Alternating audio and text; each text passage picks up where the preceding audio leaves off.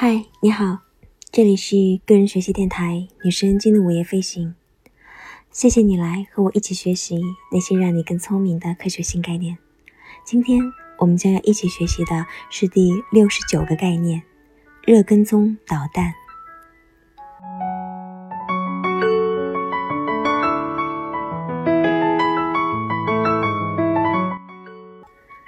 我在纽约的新家让我明白。虽然我们都是社会性动物，但最好不要经常承认这一点。当你徘徊在曼哈顿人行道的障碍物之间的时候，你会从自己的思考当中分心，开始观察那些你遇到的人。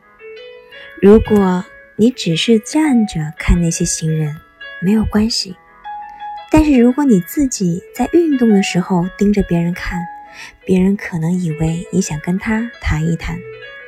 这样不好，显得太弱了。可能迎面而来的人流没有注意到，但和你对视的人就可能直接冲进你的人行道里来了，而你唯一能做的就是赶紧转向避开他。但即使这样，也可能避不开，因为对方也会不自觉地转向同样的方向。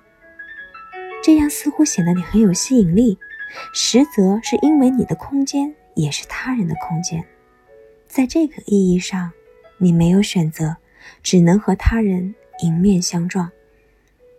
所以在纽约街头的行走礼仪当中，这是必须去注意的。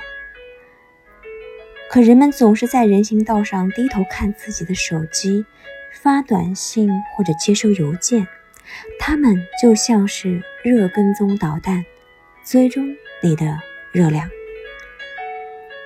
我认为不仅仅在纽约如此，这应该是人类共同的特质。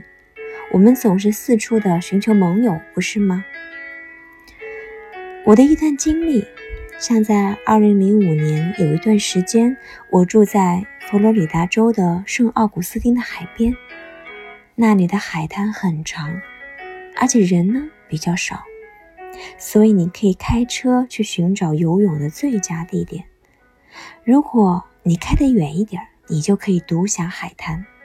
所以呢，我会把车开到僻静的地方，然后停下车去冲浪。但是每次当我回来的时候，往往都会有一辆车停在我的车旁边。其实他们完全可以把车停在一英里以内的任何地方呀，但是他们就是这么做了，就是停在了我的车的旁边。这个就是我想要说的热跟踪导弹，它们就像是热跟踪导弹，追踪你的热量。快把这个加入你的认知工具库当中去吧。好了，今天的学习内容就到这里了。